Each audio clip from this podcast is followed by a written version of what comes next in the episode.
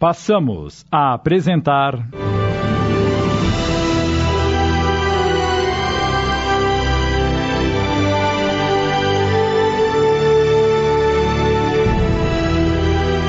Do outro lado.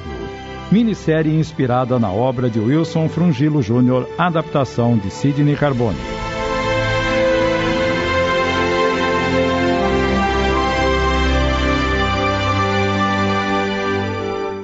Quantos não revivem cenas terríveis, das quais foram causadores e protagonistas, que a própria consciência culpada lhes amolda a mente?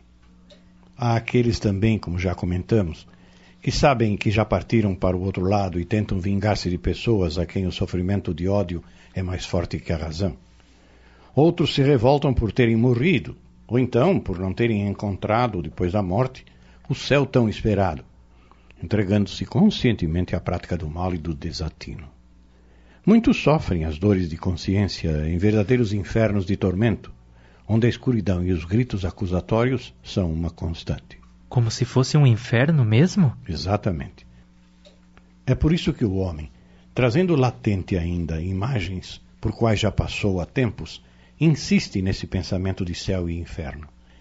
De fato, o inferno é exatamente isso Espíritos há que chegam a ter visões demoníacas e infernais nos planos mais inferiores que vibram no interior deste nosso planeta. Porém, por todas as encarnações que já passamos, é evidente que se atraímos e fizemos inimigos milenares, também conquistamos outros tantos que muito nos amam, por piores que sejamos. E muitos já evoluídos descem até a estas profundezas para, num trabalho árduo e abnegado, influenciar esses infelizes por meio de vibrações de amor, para que abram seus corações a Deus. E quando assim o fazem, novas oportunidades lhes são oferecidas para que reparem os males cometidos e se renovem no caminho do bem. E quanto às sessões espíritas? Uma das maneiras que os espíritos elevados se utilizam para abreviar o trabalho de conscientização do espírito inferior é que é utilizada nessas reuniões. As entidades ou espíritos são levados até os centros espíritas, onde, por intermédio de médiums, conseguem falar e ouvir a voz de um outro encarnado que tenta doutriná-los e chamá-los à razão. Nessa ocasião, utilizando-se de um material chamado ectoplasma, que é retirado de outros tantos médiums doadores, são criados quadros onde desfilam cenas de vidas passadas por esses espíritos, ou fatos da última encarnação ou de outras encarnações que lhes toquem os sentimentos. Inclusive, eh, muitíssimas vezes, lhes é permitido enxergar entidades superiores que lhes são caras, para que atendam aos apelos mais profundos de seus corações. Quantas mães, espíritos evoluídos, lhes surgem à frente para tocar-lhes o íntimo da consciência e chamá-los à razão. O trabalho é intenso, não? Sim, mas o trabalho real é efetuado do lado de lá. Como já disse, somos apenas instrumentos nas mãos dos irmãos de luz. Muitas pessoas tomam passes que eu sei. São todas obsidiadas? Não. O passe, como já lhes expliquei, é uma transmissão de energias que agem nos indivíduos, dando-lhes como que um reequilíbrio em seu espírito e perispírito, estimulando-os para o bem mas somente o passe não basta. É importante que eles sigam os ensinamentos do Cristo para que possam continuar em boa sintonia com o alto. E as curas das quais a gente às vezes ouve falar? Na verdade, o que comanda o corpo é o espírito, através do perispírito. O perispírito é uma cópia do corpo? Não, muito pelo contrário. O corpo, sim, é uma cópia do perispírito. Ambos se interagem reciprocamente. E tudo o que acontece com o corpo é refletido no perispírito e vice-versa.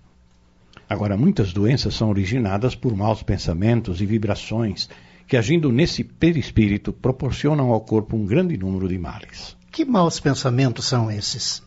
O ódio extremado, a inveja, o egoísmo, a ânsia pelo poder, a avareza.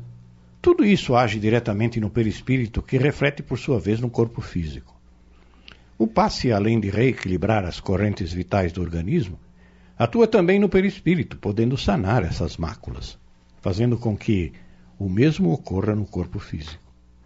É evidente que o passe é apenas um começo para a cura, pois as pessoas devem, logicamente, modificar seus comportamentos e pensamentos para que tudo se processe de maneira afetiva. Se o paciente continuar a persistir nessas más vibrações, continuará a ser vítima desses males. Jesus nos ensinou que nós mesmos somos os artífices de nossas alegrias e de nossas tristezas. E nos casos em que existem médiums que curam quase todas as pessoas? Existem fenômenos de cura, de poltergeist. O que é isso? Poltergeist são fenômenos de efeitos físicos, onde, normalmente, objetos são atirados contra as paredes sem que se saiba quem os atirou. Outros surgem do nada, como, por exemplo, pedras, Labaredas que se formam em diversos lugares de uma casa. É, eu já ouvi falar disso. Todos esses fenômenos, inclusive os de cura, são realizados única e exclusivamente para chamar a atenção de determinadas pessoas para esses fatos. E também chamar a atenção do próprio homem sobre esses aparentes mistérios. Voltando ao assunto das sessões, eu queria saber se todos os espíritos sofredores que vão até o centro espírita comunicam-se com vocês. Não. Apenas alguns se comunicam conosco por intermédio de médiuns.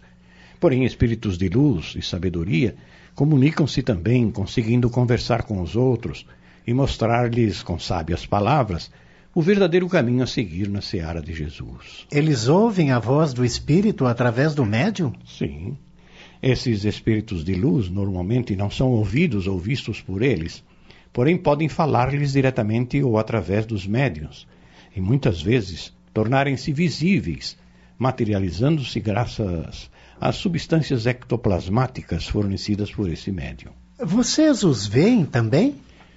Alguns médiums videntes, como é o meu caso, conseguem ver. Outros, ou a grande maioria dos encarnados, não. Que maravilha possuir essa mediunidade de vidência que o senhor tem, seu Fabrício. Maravilhoso às vezes, mas amargas e tristes em outras.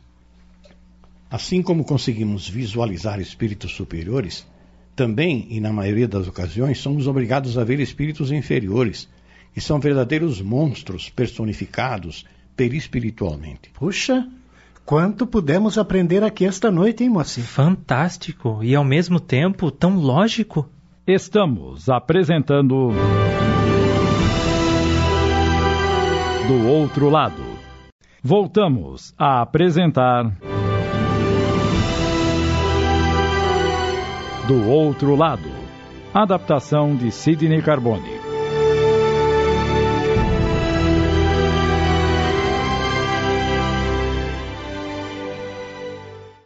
Seu Fabrício, me explique uma coisa.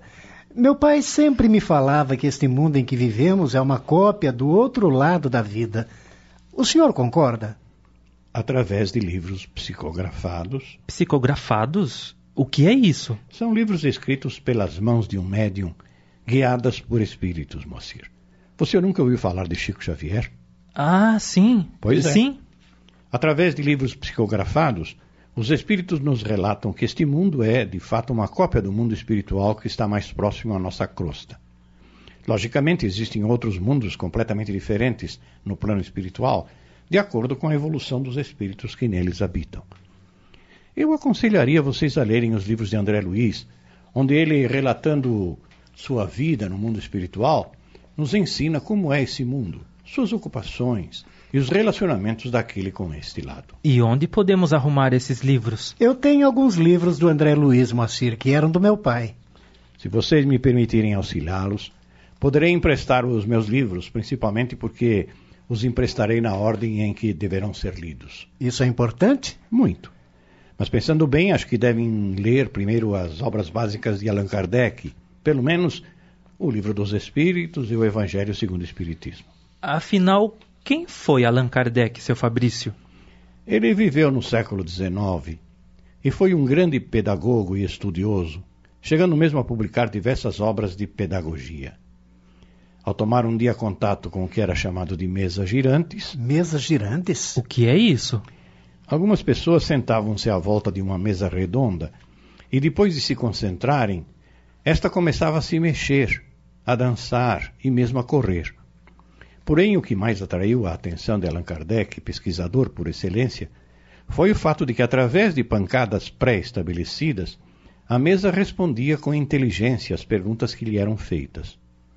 Outras experiências, na época, eram realizadas através de um lápis preso em uma cesta segurada pelas pontas dos dedos de várias pessoas. Essa cesta, instada a responder às perguntas, mexia-se livremente e escrevia por sobre uma pedra de ardósia. Allan Kardec, a princípio cético quanto aos fenômenos, começou a perceber que realmente havia alguma força inteligente se comunicando, pois que, ao descrever coisas e fatos a respeito de Deus, da vida e dos espíritos, essas descrições e respostas eram iguais às recebidas por outros médios em outras regiões, sem contato anterior uns com os outros. Começou então a programar, já que era um excelente pesquisador, perguntas importantes que fazia a diversos espíritos, e deste modo colecionou e codificou todas essas perguntas e respostas, originando daí o Livro dos Espíritos. Depois realizou o Livro dos Médiuns, o Evangelho segundo o Espiritismo, o Céu e o Inferno e a Gênese. Fundou a, a Revista Espírita e propagou assim a doutrina. Tudo era escrito pelo lápis na cesta? Não, muitas comunicações houveram através de mensagens psicofônicas, ou seja, através de médiuns que falavam sob total ou parcial controle dos espíritos. E quando o senhor vai nos arrumar esses livros? Agora mesmo, Moacir. Fabrício levanta-se e dirige-se para a estante a fim de apanhar os livros. Seu Fabrício? Sim, Moacir. Desculpe-me importuná-lo com isso, mas. Continue, Moacir. Como poderíamos resolver o problema de papai?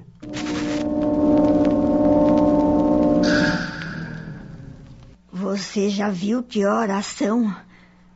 Silva pousa os olhos no relógio da parede. Onze e cinco, e daí? Como, e daí? Os meninos saíram de casa pouco depois das sete e não voltaram até agora. E você está preocupada por causa disso? E não é para estar. Ora, nega, eles estão na casa do seu Fabrício. Eu sei, mas já deveriam ter voltado, não acha? Ah, vai ver, a conversa ainda não terminou. Que raio de conversa mais longa é essa? Achei muito estranho esse telefonema do seu Fabrício pedindo para conversar com o Beto, sabe? Não tem nada de estranho, nega. Claro que tem. Aquela noite em que ele atendeu o Beto, eu notei que ficou preocupado. Ele disse que o rapaz tinha tido apenas um mal-estar, mas acho que não nos contou a verdade. Ai, será que o Beto está com alguma doença grave e o seu Fabrício está nos escondendo? Imagine, de onde você tirou essa ideia? Não sei, mas desde que ele teve aquele desmaio, não estou tranquila. E agora seu Fabrício chama ele para uma conversa. Não fique imaginando coisas, nega. O Beto é um menino saudável, tão saudável quanto o nosso Moacir. Rapazes saudáveis não desmaiam à toa. Temos que convencê-lo a procurar um médico, e isto sim. Eu vou aconselhar-o a fazer isso, só para você ficar tranquila. Agora vamos dormir, eu estou morrendo de sono. Vá você. Eu vou ficar esperando os meninos. Eles estão bem, nega, e logo estarão aqui, mas que coisa! Como o Moacir, eu também estou preocupado com o seu Silva. Afinal, ele é que, é que nem um pai para mim, seu Fabrício. Eu entendo a preocupação de vocês, mas tenham paciência e orem bastante. V vamos fazer o mesmo lá no centro. Prometo que vou tentar descobrir uma forma de resolver a questão e principalmente ajudar aquele infeliz, talvez até utilizando essas faculdades de vocês. O senhor acha que é possível? Acho. Agora, o que quero pedir-lhes é que mantenham a calma, não se preocupem com esse problema, por uns tempos. Vocês precisam principalmente estudar bastante para poderem ajudar e orem muito, isto sim, para aquele irmão. Na verdade, ele é um espírito sofredor, necessitado que precisa muito das nossas vibrações de amor. Nós sabemos que nesses casos onde existe um coração empedernido, precisamos ter muita paciência e amor para doar. Sabemos também que a solução demanda um pouco de tempo, mas temos muita fé em Jesus. Fabrício escolhe alguns livros na estante e. Tome, Beto. Leia estes livros com muita atenção e transmita-os para o Moacir. Eles lhes serão de grande utilidade, tenham certeza. Muito obrigado, seu Fabrício. Agora vão para casa. É quase meia-noite e seus pais já devem estar preocupados. As horas passaram tão depressa.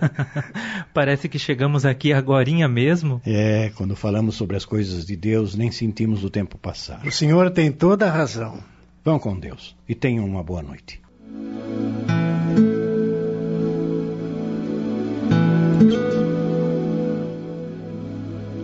De volta ao lar e recolhidos em seus quartos, os rapazes não demoram a conciliar o sono.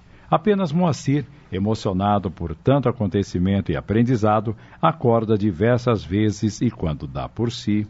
Estou desprendido do meu corpo outra vez? O que acontecerá agora, meu Deus?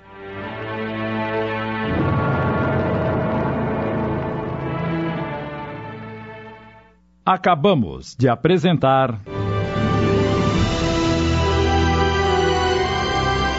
Do Outro Lado. Minissérie em 15 capítulos, inspirada na obra de Wilson Frungilo Jr. Adaptação de Sidney Carbone.